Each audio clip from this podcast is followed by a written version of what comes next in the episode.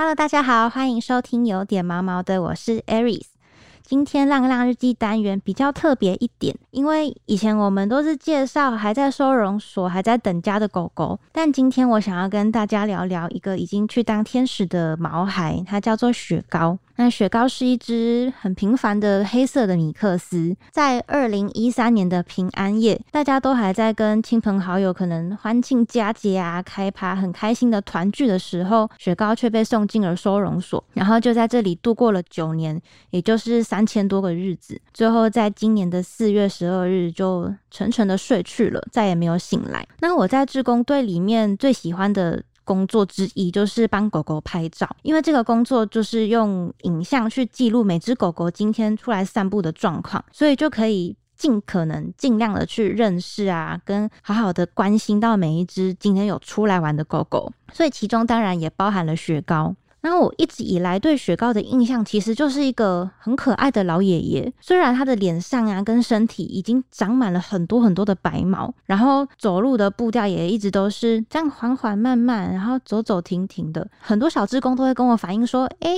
他好像没有很喜欢散步，哎，他好像不喜欢不想走路。”然后我就跟他们解释说：“哦，因为雪糕他就是年纪比较大啦，对，所以你们就是要体谅一下他老人家。”可是雪糕它的脾气一直都很温顺哦，然后每次被摸摸的时候，它都会很温柔的这样蹭人撒娇，然后露出很灿烂的笑脸，你就会觉得好像虽然岁月在它的脸上留下很多的风霜，可是还是无法掩盖它那个可爱的样子。可是到了今年一月初的时候，我再次看到雪糕。我真的被吓到，因为我就想说，我明明才几个礼拜没有看到，为什么雪糕突然老了这么多？它两只眼睛都睁不开，就是沾满那种眼屎还是眼油这样的东西，就算你把它擦掉，它还是会一直在分泌出来，好像就永远都擦不完一样。再来是他四肢无力的状况严重很多，光是站着，他的腿都会一直抖，一直抖，一直抖。那当然也比以前更不愿意散步了。而且他整只狗狗都是很垂头丧气的，不但是整只狗那个脊椎的地方根本就站不挺，而且它的头也是几乎垂到快要贴到地面上了。然后它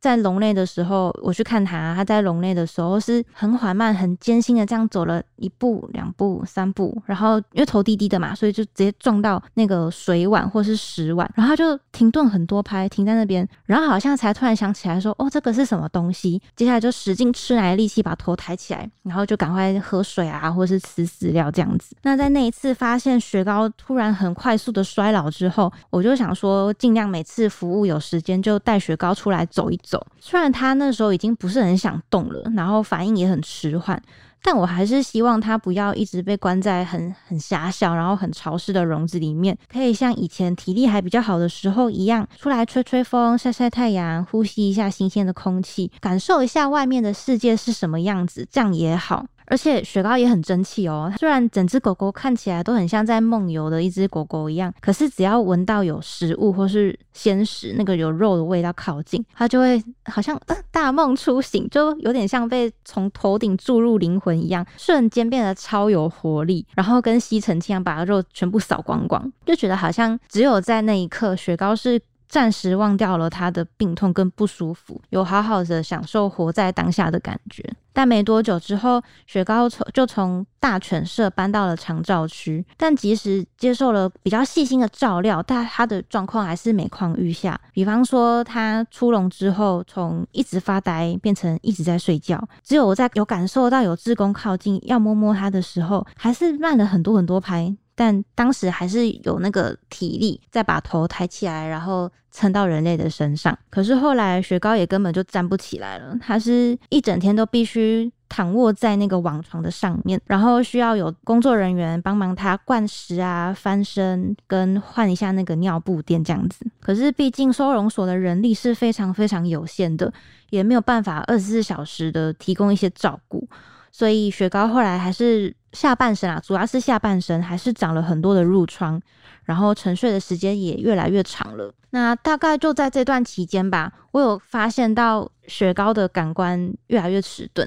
因为原本它被摸摸到的时候，可能就是会吓到，因为感官退化之后，可能就没有没办法这么灵敏的听到或是闻到有人要靠近嘛，所以它会吓到抖抖一下这样。但到后来，它是完完全全没有反应的，只剩下鼻子还有一丝鼻息，就是可以让人证明说，哦，他还没有离开，还没有离开这个世界这样子。就是我还有印象的时候，好几次去看他的时候，真的有点紧张，因为就想说，哎，我怎么雪糕雪糕，然后摸他都没有反应，然后就很紧张的把手伸过去他鼻子那边，发现他还在呼吸，才放下心中的大石。可是这样子微弱的鼻息一直撑着，最后也还是越来越缓慢，越来越缓慢。然后最终就是停止了这样子。虽然开始在当收容所志工之后，我们都已经经历过很多狗狗离开的这件事情，而且老实说，雪糕跟我没有特别的亲密。可是以往通常都会是因为我们服务是周六嘛，所以通常都会是周一到周五的时候，可能群主会看到有人说一声说：“哎，哪一只狗狗今天走了？”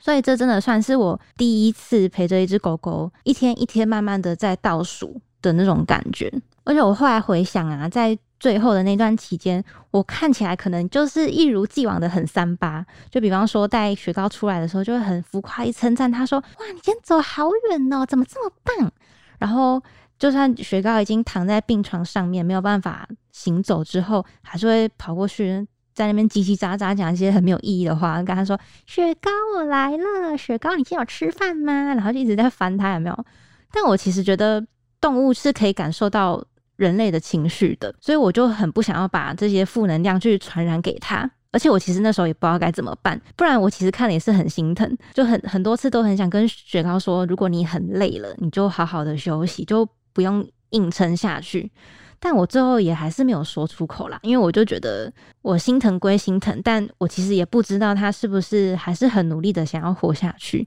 在很多日常生活的瞬间啊，我都会常常想起这些一起相处过的小动物，不管是以前我家养的猫咪，或者是我在收容所认识的狗狗。那我觉得，虽然跟雪糕相处的这段时间是很短暂的，但还是很想要给他一个纪念吧，就是希望雪糕有记得我，或是曾经因为我而觉得还蛮开心的。那这样就。我觉得这样就已经是最好的一件事情了，就是希望雪糕跟所有其他在收容所度过一生的动物们，都可以现在在天堂开开心心的当个小天使哦。那今天就聊到这里，喜欢我们的话，欢迎留言订阅给五星评价，每周一五准时收听，有点毛毛的，大家拜拜。